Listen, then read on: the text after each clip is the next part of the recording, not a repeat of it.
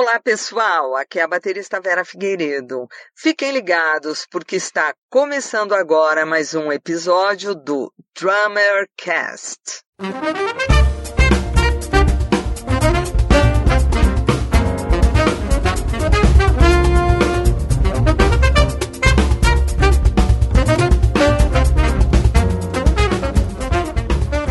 Fala Batera! Seja bem-vindo a mais um episódio do Drummercast. Eu sou o Felipe Barbosa do Clube do Baterista. Esse é o 15 episódio e dessa vez nós vamos conversar com um cara sensacional. Ele que foi baterista do espetáculo Ovo do Cirque de Soleil durante oito anos. Daniel Baeder. Fala Daniel, é um prazer receber você. Prazer é meu, Felipe. É um prazer estar aqui falando com o pessoal do Clube do Baterista aí. Vamos lá. Drummercast é um oferecimento do Clube do Baterista. São mais de 100 itens de moda, decoração, acessórios, material didático, discos de bateristas e muito mais para você escolher o seu presente. Acesse aí loja.clubedobaterista.com.br e encontre o presente ideal para você.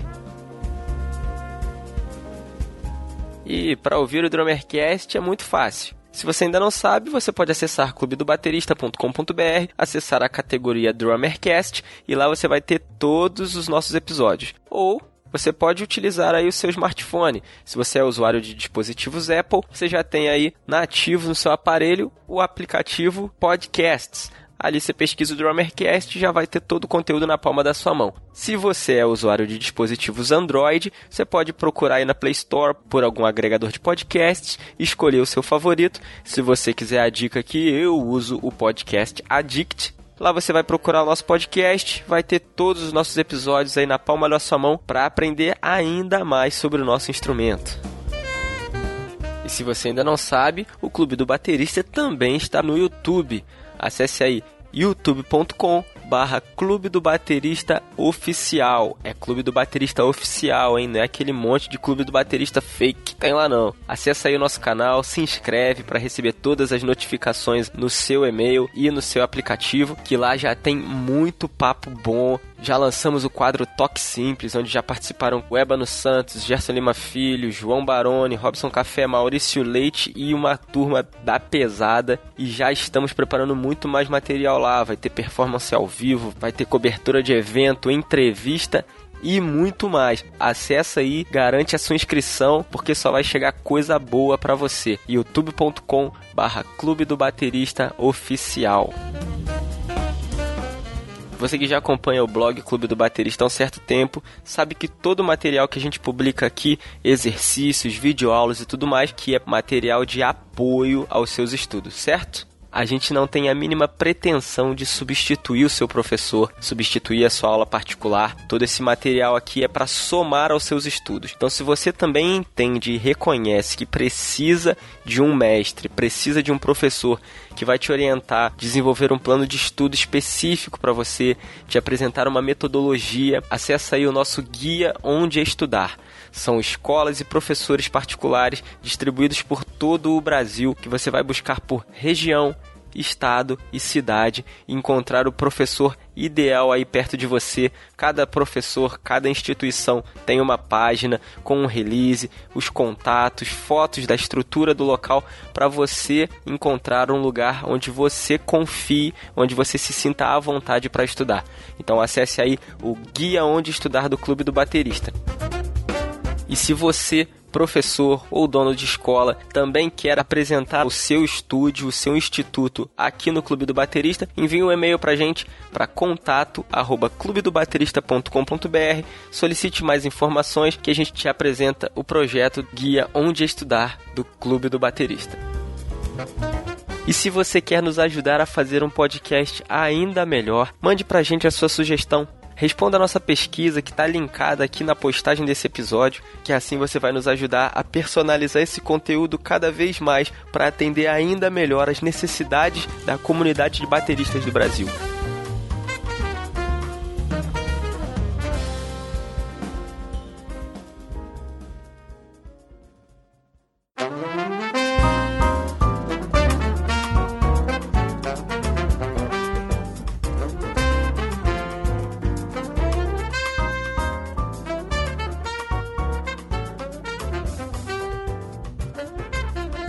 Daniel Baeder, cara, é um prazerzaço te receber por aqui. Tive a oportunidade de te ver tocando lá no Batuca 2017. Você aí que já é cria do Batuca também, né, cara? Com certeza. O Batuca aí formando um monte de bateras aí ao longo desses 21 anos já de idade e 15 de edições, né, cara? Pois é. Então queria te pedir por gentileza que se apresente aí pro pessoal que não te conhece, conte um pouco aí sobre a sua história no instrumento e como surgiu esse desejo, essa vontade de se tornar um baterista baterista?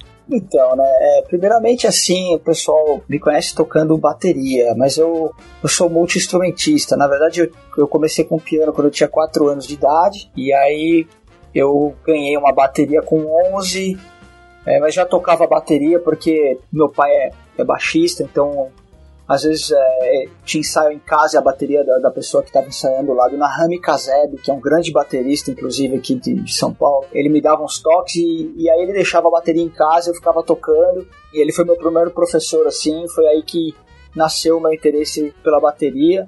Mas eu sempre toquei piano, mais tarde comecei a tocar contrabaixo, também já com uns 12 anos de idade, eu já, já comprei um contrabaixo, e fazia aula de musicalização, assim, e o que mudou minha vida foi começar a ter aula na Vera Figueiredo, assim, que é aí que eu decidi realmente que eu gostaria de seguir esse caminho como baterista, né? E aí, e engraçado, porque com 12 anos eu já gostaria de. Eu já me imaginava como um profissional da música, assim. Legal, cara. É, e eu que encontrei a Vera, assim, é, ela tava se apresentando num programa da MTV que chamava CEP MTV, do Thunderbird, e aí tinha uma promoção chamada Surdo é a Mãe. Você mandava uma carta, né? E aí ela tava abrindo esse equipe dela. E eu, assim, eu olhei para ela e falei, nossa, eu não tava muito satisfeito com o meu antigo professor. Não com o Nahami, né? O Nahami ele foi pro Japão e tal. Eu tava com outro professor de bateria que, assim, não, não me dava motivação, né? Eu já me interessava pela bateria. Eu falei, eu quero ver qual é que é dessa mina aí, né? eu já achava que eu tocava bem, tá? Quando eu cheguei lá, eu descobri que eu não tocava nada. E, e o é legal choque, que. Né? Exatamente, eu tive esse choque, assim, foi uma constante na minha vida. Toda vez que eu achava que que eu tocava legal e, né, por exemplo, o primeiro batuca eu já fazia uns 3 ou 4 anos de aula com a Vera, 3 anos. E a Vera resolveu fazer o batuca, eu falei, bah, eu vou ganhar a bateria, eu achei que eu fosse ganhar. E ela não me deixou participar por conta, assim, pô, eu tô fazendo o evento, eu que tô promovendo, se você ganhar, eles vão achar que é maracutaia. É, marmelada. Né? Então você vai abrir o evento, vai divulgar o meu instituto, você é meu aluno e tal, eu tinha ganhado um troféu de melhor aluno ali do instituto e, e eu tava achando que eu ia ganhar. Depois que eu vi os candidatos, né, os caras tocando, eu falei, putz, meu, foi uma boa ideia mesmo não participar, porque eu acho que eu não ia ganhar não, Ela Todo te mundo... salvou a pele, né? É, me salvou de uma boa frustração, assim, né? Mas me ajudou a, a, ela me iniciou assim, porque é difícil você tocar para bateristas, né? Muito difícil, é porque quando você toca para massa, é, ninguém é tão exigente assim nos detalhes técnicos, né? E, e tocar no batuca me fez acordar para um coma, assim, né?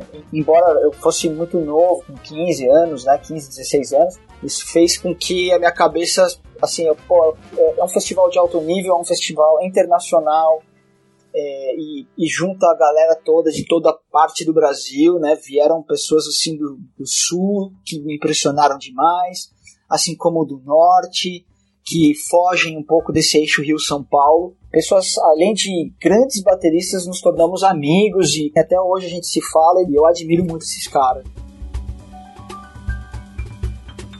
Aí me tornei profissional, acompanhei os artistas e continuei com piano e baixo. Comecei a fazer produção, é, é, produzi alguns CDs de artistas, gravei muito, é, acompanhei alguns artistas de nome aqui no Brasil e tive sorte, muita sorte de acompanhar artistas que tinham a cabeça muito aberta né, em relação à música. Por exemplo, a Flávia Virgínia, que é a filha do Javan, a gente gravou o primeiro CD e ela foi a única pessoa que me fez tocar em 13 por 16, por exemplo.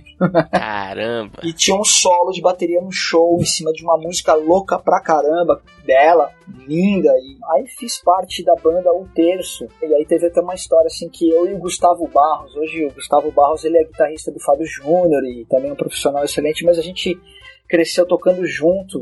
É um cara que me ajudou muito, porque muita gente acha que é só ter aula, e, né? mas tem as influências dos próprios amigos que trazem CDs e tal. E o uhum. Gustavo ele foi um cara que me ajudou muito assim a crescer musicalmente. E aí a gente estava ensaiando uma vez, no, eu já fazia parte do terço, eu fiz uma audição para entrar. Eu tinha uns 17, 18 anos nessa época, né, quando eu entrei no, no terço. E aí o Sérgio Heinz entrou no meu quarto, eu estava ensaiando com o Gus uma música que nós tínhamos compartilhado, assim, é, eu, eu compus a música toda e o Gus colocou a melodia com a guitarra e a gente tava ensaiando essa música, tá? E o Sérgio, ele entrou cantando em cima da música, assim. E a gente não escutava nada. Ele, a o pau comendo, assim. E a gente via que ele tava gritando. Ele falou, Dani, eu quero escutar mais essas músicas. E ele, ele tava num processo de gravar um CD. E aí a gente aproveitou, assim, 50%, 60% do CD foram composições minhas. E aí tocando essas músicas. Uh, pelo Brasil afora com o terço, foi super bacana não sabia que chama Spiral Words. E aí tive a sorte de fazer esse tipo de coisa, assim, sempre tocar com artistas bacanas, assim. Aí eu me frustrei um pouco, assim, com essa vida de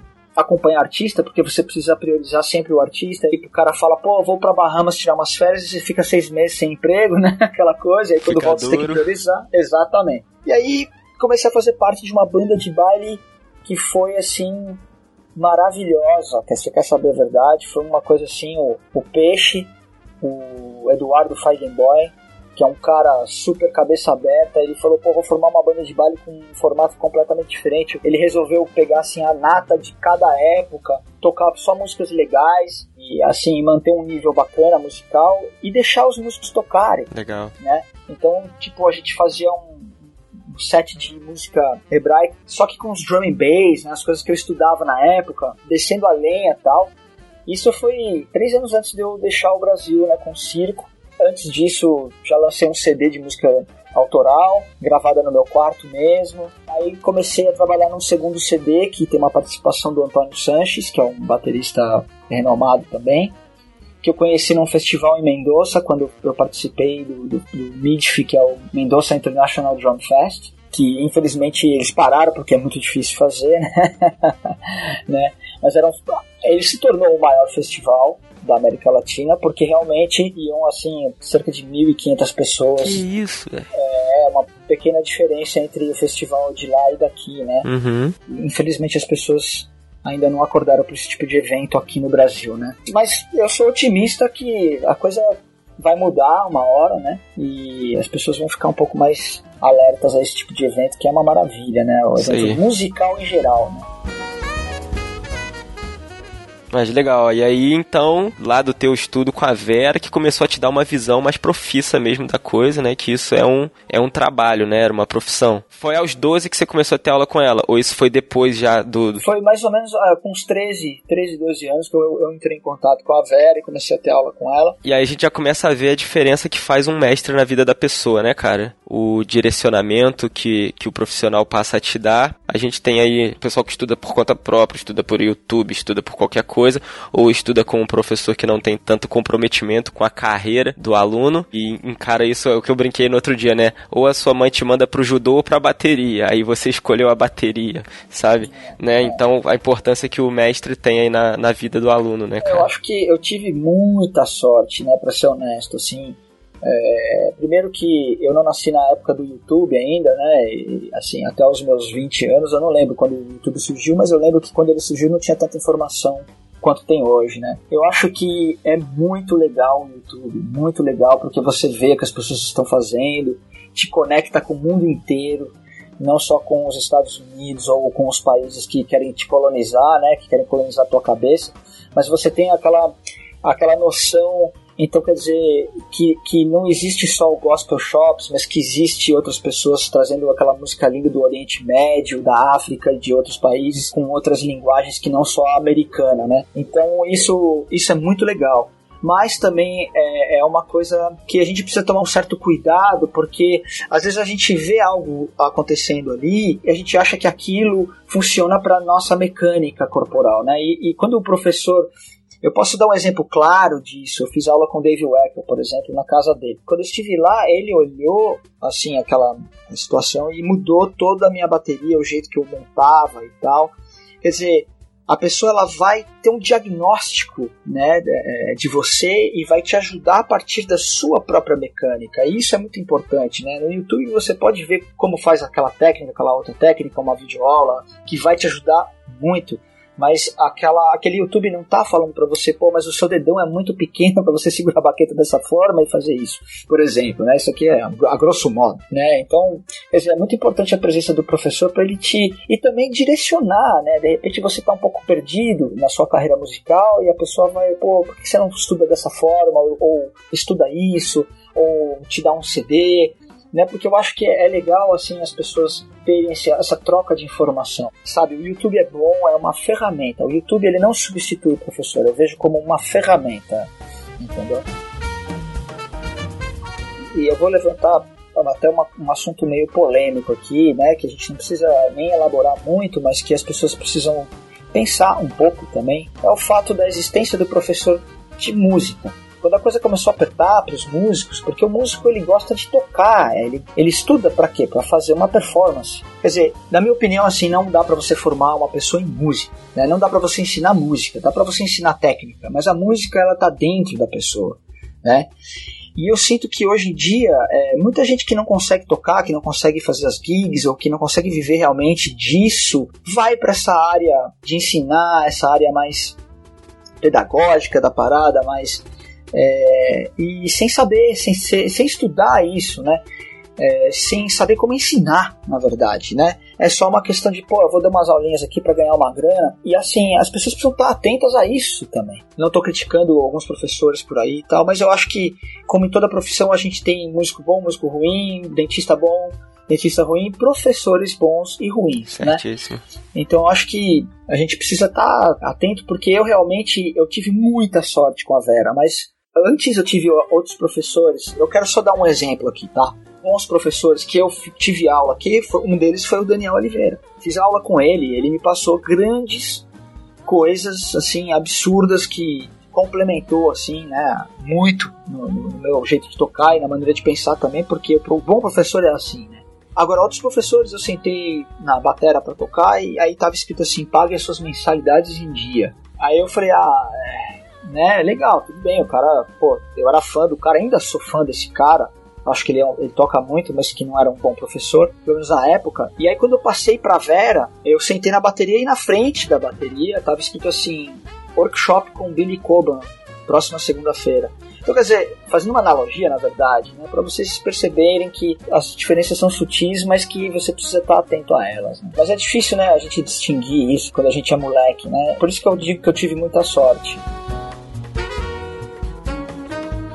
Bacana, então você teve essa trajetória, trabalhou com um monte de artista, um monte de desafio diferente e eu tenho certeza que não foi um belo dia que você acordou com a ligação e vamos viajar ao mundo. Não foi assim, né? Não. Como é que se deu essa sua entrada aí no Circo de Soleil? Olha, é uma coisa assim, né? Eu já estava com ideias de sair do país porque eu estava vivendo um momento de frustração muito grande com o Brasil por uma falta de espaço, né? E eu via que nos outros países a gente ou pelo menos imaginava, escutava as pessoas falando sobre isso, que nos outros países tinha um pouco mais de espaço para música experimental, porque eu sempre fui uma, uma pessoa, eu, basicamente um cientista, vamos colocar assim. Eu gostava da coisa do computador e sons diferentes e tal, e compassos malucos, e, e sempre toquei, né? Agora tá numa moda de se tocar em cinco, então naquela época eu já compunha em cinco, em sete, em 15, né?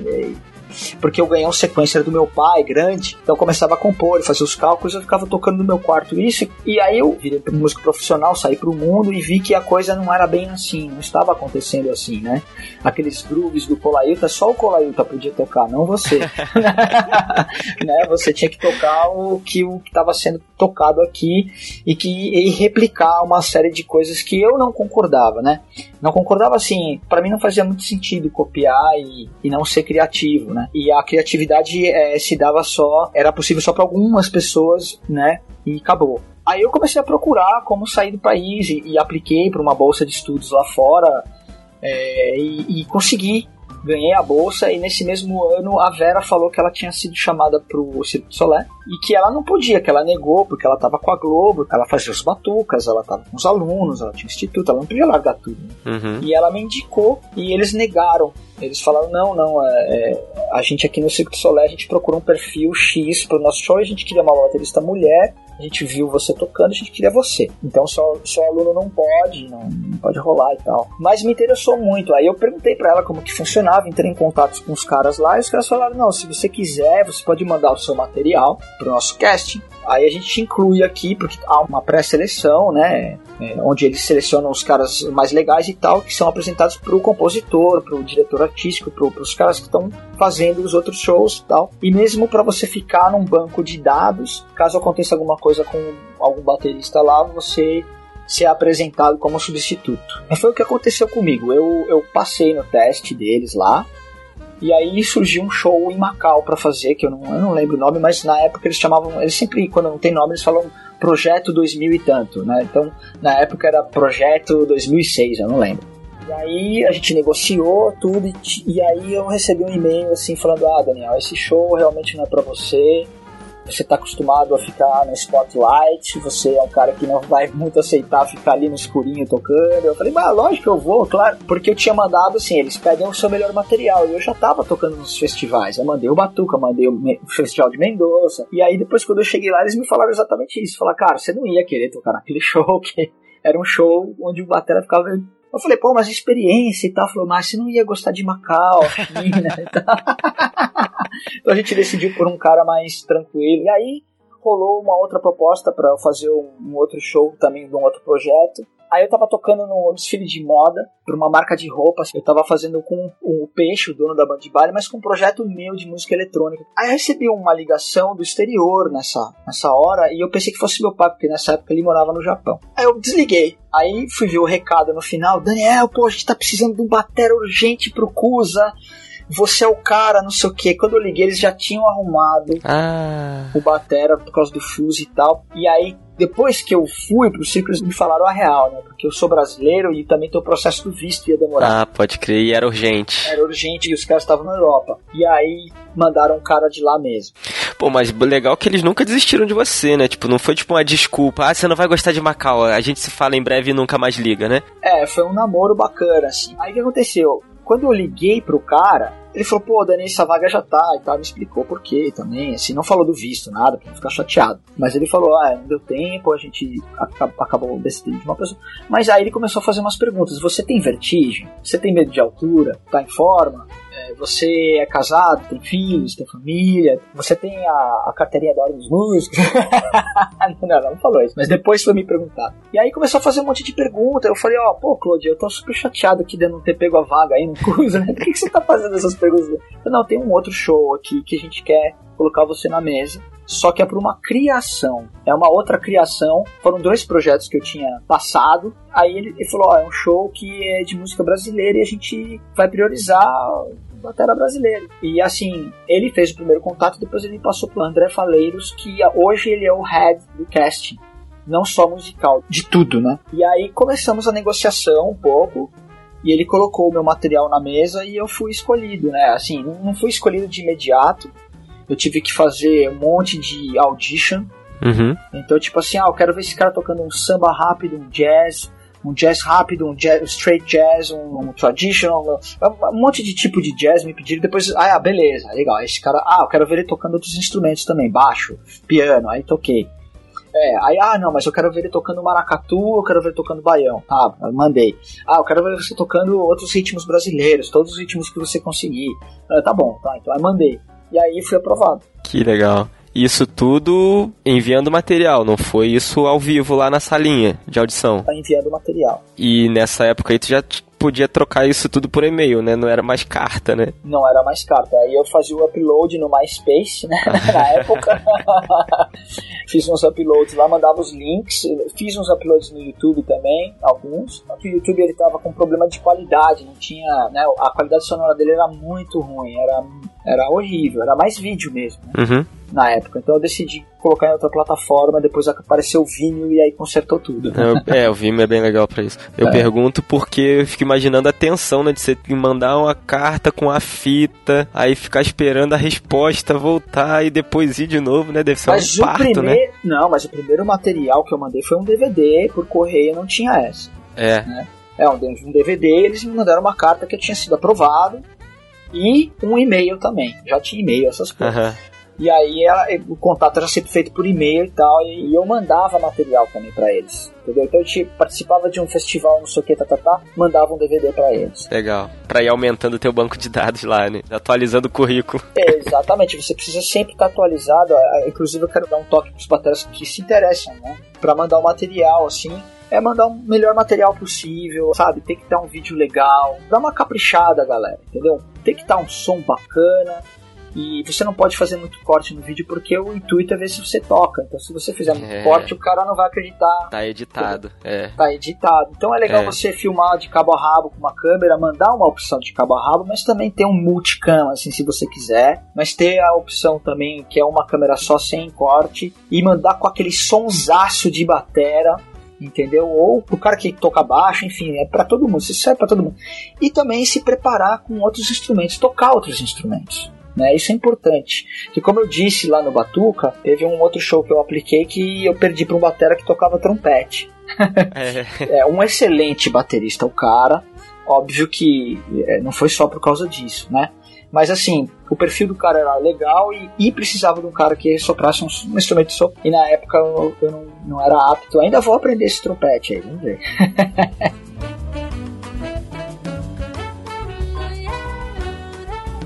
Conta um pouco pra gente, cara, como é que era essa experiência de viver o circo mesmo. Eu vi seus vídeos, a gente vai linkar os vídeos na postagem também, mas conta um pouco como é que era essa vida aí. Eu fui o cara que teve a experiência mais completa é, como baterista e como brasileiro lá no circo, porque eu fiz a gravação do CD, eu participei de duas criações e fui o primeiro baterista e brasileiro a ser um band leader do Circo de Soleil. Puta responsa, né? É uma responsa muito grande, né? É, assim, a minha vida sempre foi estudar muito e, e sempre estar tá me atualizando e, e, nunca ficar parado, né? Então, assim, uma coisa leva a outra. A vida no circo, cara, depois que você entrou, eu até brinco com as pessoas que as duas maiores felicidades da minha vida foi quando eu entrei no circo e depois a outra foi quando eu saí. a gente brinca porque é, eu lembrava das pessoas quando eu tinha entrado, tava tão é, excitado com essa, com essa oportunidade. Eu falava com as pessoas assim, né, que já estavam lá há um bom tempo. Eles falavam assim: mais difícil do que entrar é sair. e eu não conseguia entender isso, né? E realmente você se acostuma com aquela vida. É uma vida muito difícil, é uma vida eu posso dizer assim, algumas pessoas acham fácil, tá? Para mim foi uma vida difícil porque eu, é uma vida um pouco solitária, é uma vida que você vive dentro de uma bolha, é uma família que você não escolhe, mas que está ali. Família a gente não escolhe mesmo, mas as pessoas que estão ali tem pessoas é, é, um ambiente multicultural, você tem russo, chinês, ucraniano, é, europeu, você tem australiano, você tem gente do mundo inteiro e evidentemente tem pessoas que você se dá, se identifica e outras pessoas que não.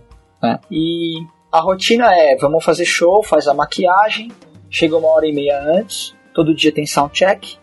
Então você faz soundcheck, faz a maquiagem e fica lá o resto do dia pro show. Você não pode sair do circo depois uma vez que você fez a maquiagem. Então é, é um trabalho duro, você fica o dia inteiro lá. Ah, alguns períodos você faz 10 shows, outros períodos você faz 8 shows, né? Isso assim, sendo baterista. E eu passei é, mais ou menos uns seis anos, seis anos e meio como baterista. Depois, o último ano, eu fui o band leader, um ano e pouco, né? Que eu, eu cheguei um pouco antes lá. É, a experiência como band leader foi incrível, eu aprendi muita coisa. Agora, é totalmente diferente você ser um band leader, porque você assume muita responsabilidade. Ah, para você ter uma ideia, se o violinista errou na banda, a culpa é sua. Caramba. Se tem alguma coisa errada com o som, a culpa é sua. Lógico que é, eles vão averiguar, né? Ah, foi, foi, o técnico de som que não fez isso, foi quem que foi que fez. Aí, bom, chegou um veredito, mas se aquilo voltar a ocorrer, você tem parte na culpa. Porque você não alertou o técnico de som. Quer dizer, a gente tem que trabalhar em. É um time que a gente depende muito e confia 100%, não pode ser diferente também. Mas a gente confia 100% um no outro. Sim, é, é muito legal você tá, fazer parte disso e a adrenalina. Aquilo vira uma rotina, né? Mas assim, eu acho que o que faz a diferença é o preparo que você tem, que você fez, é, quando alguma coisa adversa aconteça, né? os erros acontecem, né? A gente lida aí com uma margem de erro de 10%, 5%, porque são 10 shows por semana, cara. Você vai estar tá cansado um Nossa. dia. Se não todos os dias, né? Que pegada, hein? É, você vai chegar assim no domingo. O domingo tem aquela adrenalina. O mais, mais difícil, porque segunda era o nosso day off. É, em alguns, algumas ocasiões, quinta-feira. Mas segunda, né, no show onde eu fazia parte agora, o Ovo de Arena, foi segunda e terça. Mas eu nunca tive um dia off, né, como band leader. Eu trabalhei todos os dias por um ano e o show de arena realmente não me pegou. Eu falei, ó, show de arena vocês não, não contem mais comigo porque... Como é a diferença? É... Sim, o show de arena viaja toda semana. Você não fica. E, e o que eu mais gostava no, no show de Big Top que é o show de tenda, é que você ficava três meses no local. Então você podia conhecer as pessoas locais, ah. você, você entendeu? Você podia tocar com as pessoas, você podia tocar fora do circo, você podia fazer mil coisas assim, você acabava se enturmando com a galera. Você morava de três em três meses num lugar diferente. É, às vezes cinco meses, né? Dependendo da cidade. Né? Montreal a gente ficou quase um ano, em Nova York ficamos três meses. E o Ovo também era um espetáculo brasileiro, né? É, não sei se brasileiro, mas de produção brasileira, não era isso? Sim, sim. É, Débora Colker, o, o Bernard Cepas como compositor, uh, o Gringo Cardia como cenógrafo e alguns brasileiros na banda. No começo, quatro brasileiros, quatro quebecois, né, de Quebec, é, canadenses, e um espanhol. Essa era a formação original, depois mudou. Circo era uma constante é, dualidade, assim, digamos, de sentimento, porque a gente estava sempre tocando ali naquele show e era maçante tocar a mesma música do mesmo jeito todos os dias, né? Isso é uma coisa assim que você precisa estar, tá, se você está a fim de aplicar para o circo, e mesmo quando eu fiz a aula com o Dave Weck, eu falei, cara, você tocou na Electric Band? Ele falou, nossa, velho, eu fiz, sei lá, três anos de tour com a mesma música, não aguentava mais, não sei o que, fiz o mundo inteiro. Eu falei, né? Você tocando aquela música linda, maravilhosa. Quer dizer, por mais legal que seja a música, você tocar aquilo todos os dias, Sim. se torna maçante. Então é uma rotina dura. E aquilo, assim, para mim era maçante, porque eu tive alguns problemas internos, assim, problemas pessoais, assim, em relação à música e, e coisas que eu não concordava, que eu vivi no Brasil, e isso foi levado, assim, meio que pra esse show. E eu falei, pô, eu saí de lá, vim pra cá, e aí eu tô passando por isso. Aí isso, é, isso ficou comigo, assim, até quando eu saí um pouco. Mas assim, cada um tem uma vivência, não tô falando mal, nem, nem cuspindo no prato que eu comi, assim, foi uma experiência que maravilhosa na minha vida, sabe? Foi uma coisa, uma das coisas mais marcantes que aconteceu. E mesmo as coisas ruins me serviram é, de aprendizado. Eu não posso falar que eu vivi coisas ruins no circo, sabe? É lógico que a gente, por exemplo, a gente foi para Santo Domingo, não tinha água potável no lugar. é, é, o banheiro, não tinha banheiro, não tinha água no banheiro, então a gente tinha que usar banheiros químicos. É, não tinha como lavar a maquiagem, a gente tirava a maquiagem de qualquer jeito. Então, quer dizer, existiam situações difíceis, sim. É, eu tenho um pouco de medo de voar de avião, por exemplo. Então, começamos a pegar uns voos meio macabros. O cara falava, ó, oh, a gente tá com problema aqui na asa, tá? Então aparecia um cara com martelinho, pá, pá, pá, pá, batendo. Eu falei, velho, eu não quero voar isso aqui, né? Ai, meu Deus do céu. É. Mas é, cara, é isso que você tá falando, a gente vai pensando, né?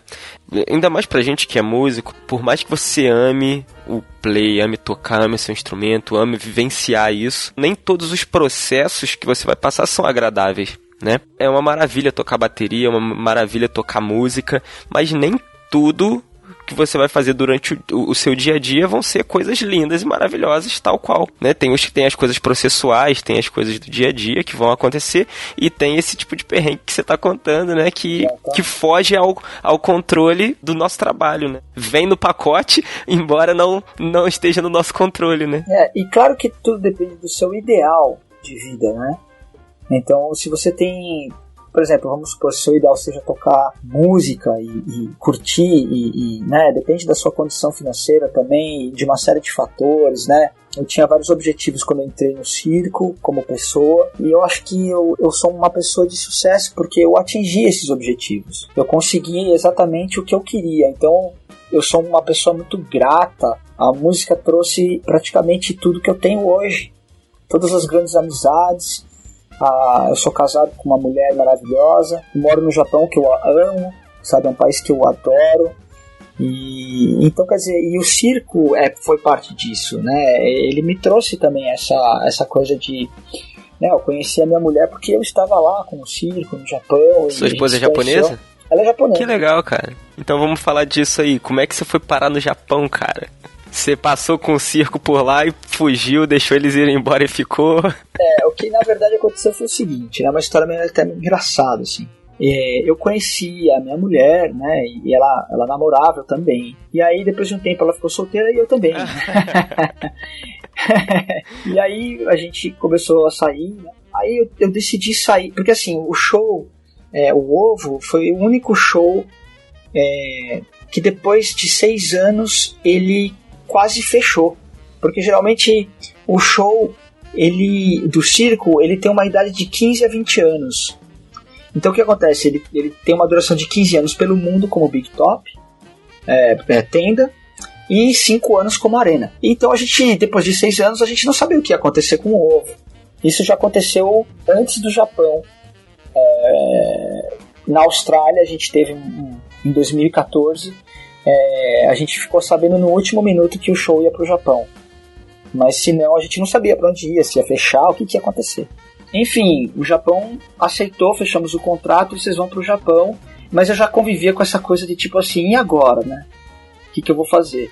Né? Mas eu, eu sentia que ainda não tinha cumprido com o objetivo, assim, que era construir algumas coisas na minha vida. Eu sentia que não tinha acabado. E aí fechou o Japão, vamos lá, vamos pro Japão, um ano e meio de Japão, 10 shows por semana, direto. Um ano e meio de 10 shows por semana. E, como se não bastasse, eu comecei a tocar em gigs no Japão, todo mundo conhecia meu pai, os músicos mais, mais velhos conheciam meu pai, porque meu pai morou 20 anos no Japão. E aí eu tinha esse contato com o pessoal e eu já era um cara que fazia contato com os músicos locais antes de chegar na cidade, porque eu queria tocar. Então, tipo assim, eu chegava em Tóquio, eu já estava contactando Osaka. Então eu chegava, meu, você conhece alguém, alguém Osaka? Tal, tô indo pra Osaka daqui cinco meses, vocês conhecem? E já começava, entendeu? E já tocando em Tóquio e tal, e já tinha contatado o pessoal de Tóquio nas cidades anteriores. Então, assim, é, é tinha que ser feito um planejamento para você poder é, curtir a cidade e conhecer o, a cena local, né? E chegando no final do Japão, eu, eu resolvi que eu ia ficar, porque eu me apaixonei Falei, pô, essa mulher e tal, não sei o que, que vai acontecer, mas eu decidi com ela que eu, eu queria ficar com ela. É, um mês antes da tour acabar, o, o band leader me convidou a ser o substituto dele. Um mês e meio para ser exato, tá? Um mês e meio. Porque o tecladista estava com alguns problemas, não conseguia fazer o, o, o backup dele e o cara desesperado, porque se acontece alguma coisa com o band leader, quem que vai fazer o show? Não tem show. Não tem música, não tem show. Uhum. O cara falou, Dani, você tá afim de tentar? Aí falei, meu, eu já fiz de tudo aqui, cara. Então eu acho que tá na hora de tentar, eu quero tentar sim, vamos lá. Aí um dos técnicos de som não facilitou muito, o cara falou, ah, mas como que a gente vai aprender isso e tal? Pô, eu vim do Brasil, né? Então eu comecei a adaptar um, uma bateria eletrônica em cima de umas garrafas de leite, umas coisas assim, né? para poder acionar os kills do computador. E aí surgiram os drum pads que eu, que eu necessitava realmente, que os caras viam que eu tava levando a sério a coisa e eu consegui chamar o show em menos de duas semanas. Tava pronto para fazer tudo. Tava pronto. Em duas semanas de trabalho. Em duas semanas de trabalho. Foi Caceta. Assim, é, sem dia off, trabalhando direto. E chamei o show durante um mês lá no Japão, show no antigo formato. E aí surgiu a proposta, mas foi engraçado porque assim, na última semana eles falaram o show vai continuar, né? Ou nas últimas duas semanas mas é, foi bem no final mesmo, ninguém estava é, esperando mais que o show fosse continuar e a gente já tinha se estruturado, né, guardado uma grana e tal para se manter uma cara sem emprego, né, porque a saída do circo é, é surreal, a adaptação fora você realmente precisa planejar isso com ante antecedência, porque até o seu telefone começar a tocar é uma você vai se reintegrar à sociedade, cara. Você ficou oito anos fora, né? Então qualquer lugar que isso fosse feito é, você precisaria estar tá disposto a passar por um tempo é, né, sem trabalho. E eu já tinha feito isso, é, eu comecei a juntar dinheiro desde o começo do Japão, porque assim já foi dito isso pra gente que talvez depois do Japão o show fechasse. E aí a gente recebeu a notícia que o show ia continuar, mas ninguém sabia quem ia ser recontratado, porque eles iam fechar o show. E o show ia ser recriado depois de um ano também, para não pagarem as pessoas, né? Porque se você não fecha o show, o show tá aberto. Então as pessoas precisam ficar recebendo e tal. Enfim, é, tem uma questão jurídica aí, mas Aí os caras falaram: olha, é, tem esse show, vamos continuar. E eles começaram a convidar as pessoas para voltar. E nisso surgiu um possível convite. Você estaria interessado, eventualmente, em ser o band leader e tal? E o band leader da época me recomendou, ele me colocou assim em alta conta. Eu tenho uma gratidão enorme a ele, porque ele teve que me aguentar, que eu sou chato pra caramba. E como band leader hoje que eu posso falar que é difícil lidar com os músicos né? Sendo band leader, e ele teve que me aguentar, e, e eu sou muito grato a ele. Ele teve uma paciência muito grande comigo. E, e ele me recomendou assim, 100%. Falou: esse cara é o cara que tem que estar tá lá. Mas assim, sabe, a gente não sabia. E ele virou para mim, ele falou isso pro, pro, pro chefe da minha chefe, do chefe dele, o cara mais alto. A gente teve uma reunião e ele falou assim: olha, é, foi, eu, eu já sabia que ele podia fazer é, mas ver ele fazendo e ainda mais chamando o show em duas semanas, né? O, o tecladista que estava aqui, ele demorou um ano e não conseguiu. Esse cara veio em duas semanas e fez, né? Então foi assim, é, prova que o cara tá mais do que preparado para ser o, o band leader para a situação de arena, que é uma mini criação, uma recriação do show em outros formatos. É, e que, na minha opinião, é muito mais difícil do que uma criação, porque a criação você começa do zero, e ali eu peguei toda uma bagunça que já existia, enfim, foi muito difícil. Então, quando eu decidi sair do circo, eu falei: bom, vamos ficar no Japão, vamos, como é que vai ser, a gente decidindo, e eu resolvi ficar duas semanas a mais, porque eles. Bom, acabou o show, você tem que ir embora. E o embora é Brasil. Né? Eu tinha uma casa, tenho uma casa aqui, como você está vendo, estou no Brasil, e aí ah, como é que vai fazer e tal. Então eles falaram, ah, a gente vai pagar a passagem para você para o Brasil. Então eu falei, eu vou retornar ao Brasil, mas eu vou ficar duas semanas a mais no Japão com a minha mulher, a gente vai decidir o que vai ser feito, volto para o Brasil, que é o que eu estou fazendo agora, resolvo toda, toda a documentação, fecho minha vida no Brasil, que é o que eu estou fazendo agora, uhum. e vou é, definitivamente para o Japão. É, vou é, morar lá. Né? Aí os caras, nessas duas semanas que a gente já tava todo feliz e ah, vamos fazer e tal, vou pro Brasil, vou trazer meus pratos, vou trazer meu equipamento, meu cobel de pé que aqui não tem, aquelas coisas. né? Aí me ligaram falando que eu era o cara. Falaram, você é o cara, Dani, você foi super recomendado por todo mundo aqui e você é, é o cara para estar tá aqui. Você tá afim de fazer? Eu falei, olha, eu fiz de tudo no show, menos o band leader. Isso eu não posso recusar. Ser o primeiro baterista e o primeiro brasileiro a assinar como band leader. Porque como backup tem outros bateristas que são band leaders, né? Que, é, que, que, que chamam o show. Ser band leader é diferente. Tem outros bateristas que chamam o show para ser um backup, band leader backup. Quer dizer, você tá lá e você sabe só uma porção do trabalho. Mas ser o band leader mesmo, você precisa preencher muitos quesitos, como saber arranjo, saber harmonia, é, ser um líder, que isso para mim é o mais difícil, saber programar o computador, saber chamar o show muito bem e ser um excelente músico. Então, todas essas coisas eu estou muito feliz de poder falar que eu fiz. E, e assim, é, abrir esse espaço também para os bateristas, né? É, foi muito legal porque eu recebi mensagens de outros bateristas que falavam, pô, já tava, já tava na hora, cara, pô, até que enfim, né? Os caras super felizes, super companheiros e, e sabe, eu encontrei muitas pessoas bacanas no circo e a maioria dos bateristas que eu encontrei lá, eu posso dizer todos, incluindo o Alex Reis, que é um grande baterista que eu admiro e que tá lá e que faz jus por estar tá lá, assim, é um cara que tem que estar tá lá mesmo, assim. Foi muito uma experiência incrível, né? E fechei como band leader. Fiz um ano, cumpri meu contrato, mas não foi uma experiência que eu gostei por ser arena. Não gosto do formato da arena.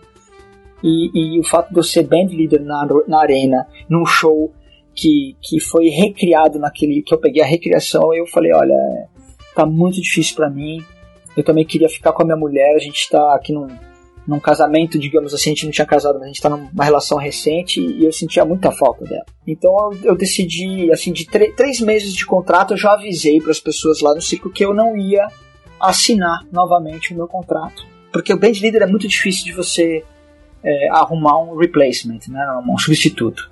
Então eu já falei para eles, eu falei, olha, eu vou ajudar 100%, vou treinar o cara, vocês mandam a pessoa, vou falar todos os skills e tal. E eu já tinha treinado o meu backup, que era o baixista. Aí aconteceu um evento super louco que eles falaram, a gente vai ter que tirar uma pessoa da banda por conta de custos e tal. E eles queriam limar justamente o baixista. Eu falei, cara, eu acabei de treinar o cara, o cara tá pronto para ser band não dá. Eu falei, vocês me desculpem. E aí, se limar o cara, quem que vai ser o meu backup? E aí eu vou ter que treinar um outro cara para ser o, o, meu replacement. Né? Então eu falei, pô, cara, esquece isso, não vai dar. Aí o que, que eu fiz? Eu programei toda a bateria, gravei a bateria para eles e eu falei, ó, já que eu tô saindo mesmo, lime a bateria. Infelizmente, já que alguém tem que ser demitido, é, que lime entendeu? Vocês não vão ter aqui o, o, trabalho de achar uma outra pessoa, um outro band leader, o band leader já tá. E aí eu comecei a treinar o tecladista para ser o, o, backup, né? Do, aí montei todo o, aparato para ele. Infelizmente a gente teve, perdeu alguém na banda e, e foi, o, foi o baterista. Mesmo porque a bateria não era o centro daquele show, né? É, não era tão busy, foi uma coisa que foi decidida não só por mim, mas por todo mundo, que realmente é, Dani, é, a bateria é, era uma coisa que daria para ser gravada sossegado, assim. E rolou, funcionou bem. É, eu posso dizer que tecnicamente eu continuo tocando no ovo, né? Graças à tecnologia. né, eu tô tocando lá. Se você for no ovo, você vai escutar eu tocando. E tá rolando o espetáculo ainda? Tá rolando, eles estão na Europa agora. Ah, que bom. É, é isso.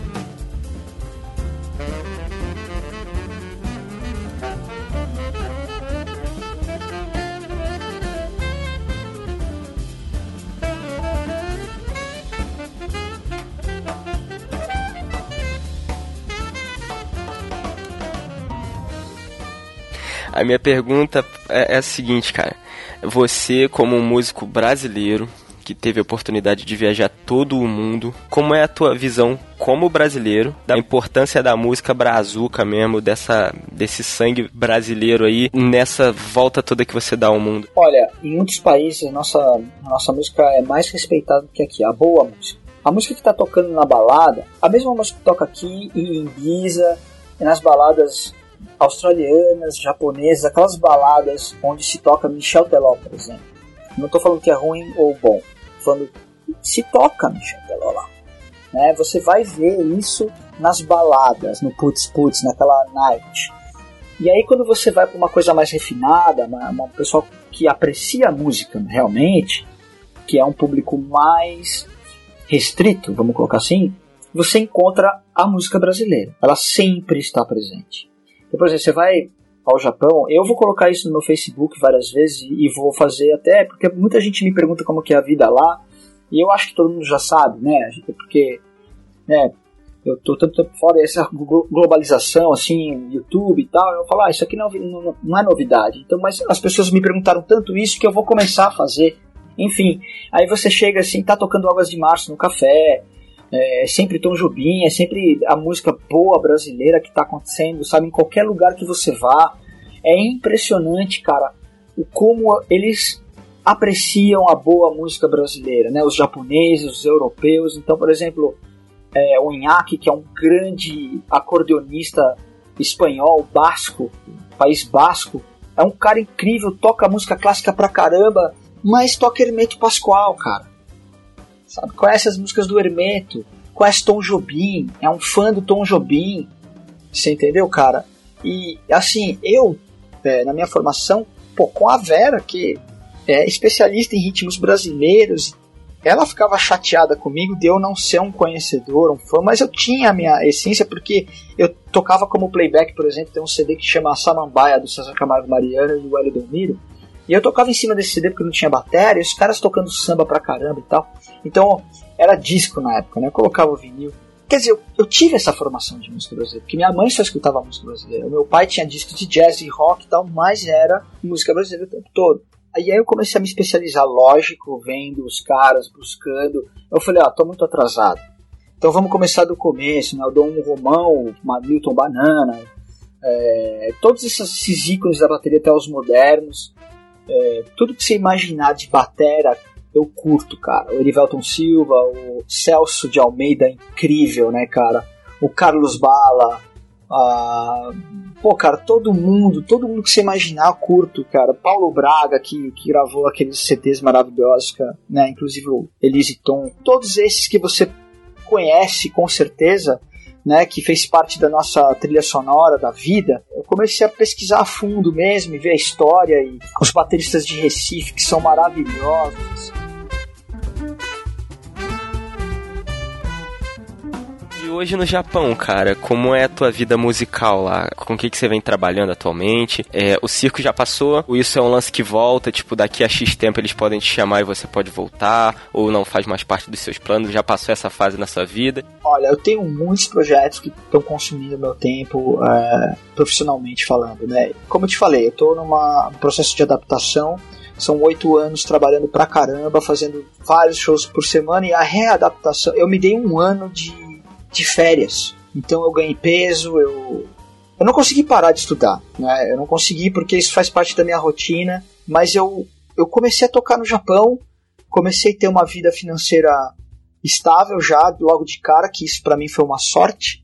Trabalho como freelancer, tenho esse projeto com, com o Marcelo Kimura, que é um super guitarrista, músico de primeira linha mundial, assim eu falo, porque né, quando o brasileiro é bom, ele é bom no mundo, ele não é só é, localmente, assim, né? E lógico que para o músico ser reconhecido, ele precisa sair para o mundo e depois voltar. Né? Aquela coisa que todos fizeram aqui no Brasil, que tiveram que fazer, porque aqui no Brasil é difícil ser reconhecido, né? Esse duo com o Marcelo chama Brazard, com Z. Eu convido a todos aí a dar uma olhadinha. Tem uma página no Facebook, a gente está lançando um site. É uma coisa meio recente ainda, porque não deu tempo de trabalhar tudo que a gente, a gente vai lançar um CD. E os links estão na postagem. E tem o, o, meu trabalho solo que eu não consegui lançar, que é com a participação do Antônio Sanches e com outras participações que virão. Né? Eu estou terminando esse trabalho. Em relação à pergunta do circo, sim, eu estou em contato com eles e vira e mexe eles me incluem em outros projetos. É, mesmo quando eles, eles, sabiam já que eu iria fechar com esse projeto do Ovo, eles me convidaram inclusive para fazer o show do Alex, que ele entrou. Mas por ser Arena, eu falei para eles: Arena, vocês não me chamem mais. E acabou eles escolhendo o Alex. Eu achei uma escolha muito bacana da parte deles. Que o Alex ele foi muito bem no, no show. É, todo mundo adorou ele no Dralion. Fez um trabalho maravilhoso no Dralion e foi escolhido para esse show novo. É isso. Né? Isso não fechei a porta, pelo contrário, o pessoal vira e mexe e me propõe alguma coisa interessante aqui, eu fico naquela assim, pô, agora que eu tô me adaptando à vida normal. Você já tá falando japonês? Bem? Quase nada, cara. Posso falar para você quase nada. É só para aquelas palavras, aquelas palavras que você já sabe. e a sua esposa fala inglês? Ela fala português fluentemente porque ela é uma ela é saxofonista. Sério? Que genial, cara. Que toca música brasileira pra caramba, inclusive ela é fascinada por forró e foi casar com um paulistano que não sabe dançar, né, velho? É, e ferrou, né?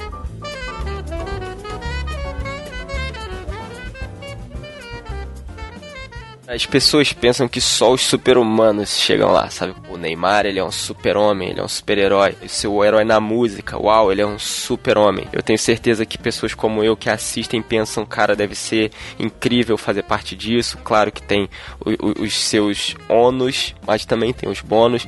E a gente assiste a galera no espetáculo, você fala, cara, esse cara é um super-homem, essa mulher é uma super-mulher. E você acha que realmente isso é para os super-homens ou isso é para as pessoas que sabem muito onde querem chegar e sabem como planejar suas vidas? Olha, tudo é possível. Eu acho que todo ser humano é capaz de realizar. Vamos colocar da seguinte forma, que é até uma frase conhecida que veio do, do Andrew Carnegie.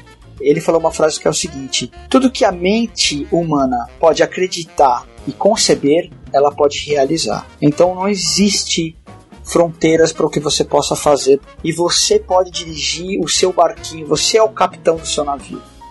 Entendeu? Existem coisas que você precisa fazer, você precisa conhecer o seu navio, como pilotá-lo para direcioná-lo. Então, é, essa frase sintetiza tudo isso. É, então, eu, eu, eu sempre tive a capacidade de visualizar primeiro, né? Tudo que aconteceu na minha vida, cara, isso foi um aprendizado, assim, que, que veio com o tempo, que eu entendi, que eu conseguia sempre visualizar e começar a trabalhar sem ter aquilo na mão, né?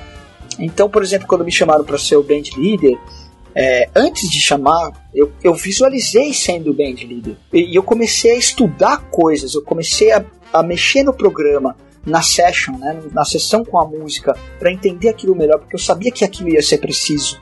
Então, naquele momento eu me tornei o band leader, antes de me chamarem. Então é uma coisa que você que decide na sua vida, você tem o poder de realizar e é isso que eu acredito, galera. Agora sim, você precisa ter uma disciplina de acreditar.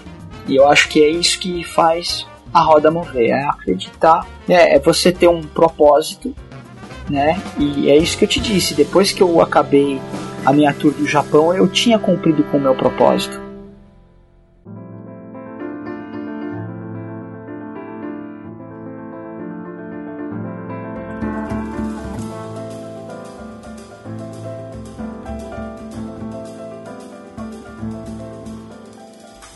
os momentos eles não são propícios sempre. A situação sine qua non não está lá para todos. Então, quer dizer, muitas das adversidades é você mesmo que impõe a você. Entendeu? Você é um vendedor de sapato e chega numa cidade onde as pessoas andam descalço, de duas uma, ou você pega o ônibus de volta, ou você vai falar, pô, vou vender sapato pra caramba, entendeu? Então, quer dizer, sempre esteve difícil. A gente está vivendo sim um momento de transição da indústria da música, o que eu acho muito bom, você quer saber? Porque as, as grandes indústrias estão perdendo seu domínio cerebral, né? Porque nunca se tocou tanta música instrumental quanto hoje. Você pode ligar o Facebook, quando lançou o Facebook para agora, de três anos para cá, você vai ver muitas bandas de música instrumental brasileira assim, de caras com 15 anos, 18, 20, tocando pra caramba, entendeu? Então, quer dizer, por quê? Porque o músico profissional que tava achando que o chá com pão, chá com pão, com torrada com torrada bife era o canal, agora não é mais. Acabou essa história. Então, aqueles caras da panela estão ali ainda e não vão largar o osso deles, entendeu? Mas abriu-se uma nova coisa que é, galera, tá, tá todo mundo ferrado aqui, então vamos tocar música que a gente gosta, entendeu? E eu particularmente acho que o futuro da música é a música vai ter um espaço na vida das pessoas que é você vai ter um trabalho, você vai ser dentista e tal, e você vai tocar o que você quiser.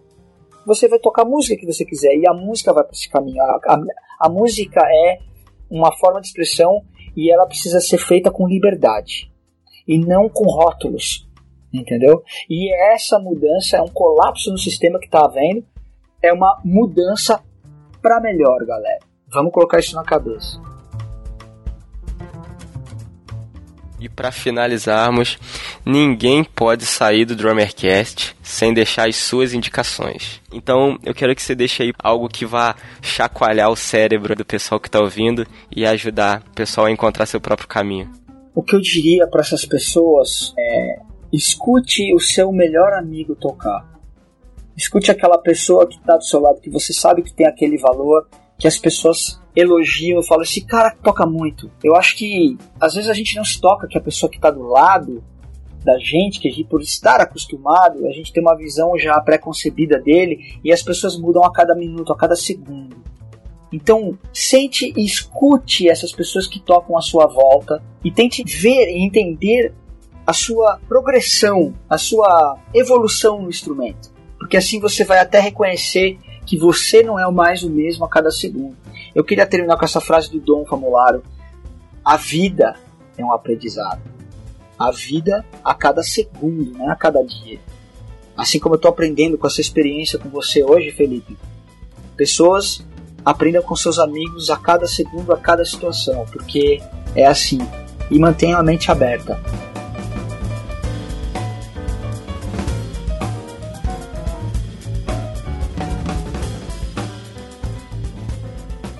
Daniel, foi sensacional nosso bate-papo. Muito obrigado por compartilhar essas experiências aí com a gente. Peço para você fazer seus agradecimentos finais, deixar as formas de contato aí, as maneiras como o pessoal pode chegar até você. É o seguinte, eu queria agradecer a Vera Figueiredo por fazer o evento maravilhoso e por ser a pessoa maravilhosa que ela é. Eu queria também agradecer aos bateristas que me influenciaram e me influenciam, que é o Nahami Kazeb, é o Giba Faveri, que é um grande amigo esses últimos anos a gente ficou mais chegado e, e eu estou aprendendo muito com a pessoa dele, assim, a presença dele na minha vida. Eu queria falar do Maurício Zidoia também, da, da Casa dos Bateristas, da Teodoro Sampaio. Ele é um cara assim que tem um conhecimento é, muito grandioso, gente. É, é um cara que eu tiro meu chapéu. Eu estive em vários lugares do planeta, encontrei muitos. É, muitos vendedores, eu coloco assim, mas não é aquele cara que fica na loja e às vezes você encontra, né, uh, pessoas que conhecem muito do instrumento e ele é uma dessas pessoas que conhecem tudo. E, e, agradecer muito a você, Felipe, por esse trabalho maravilhoso que você está fazendo para a bateria, para os bateristas, para a música, tá? É, danielbaeder.com é o meu site, sem DR, danielbaeder.com.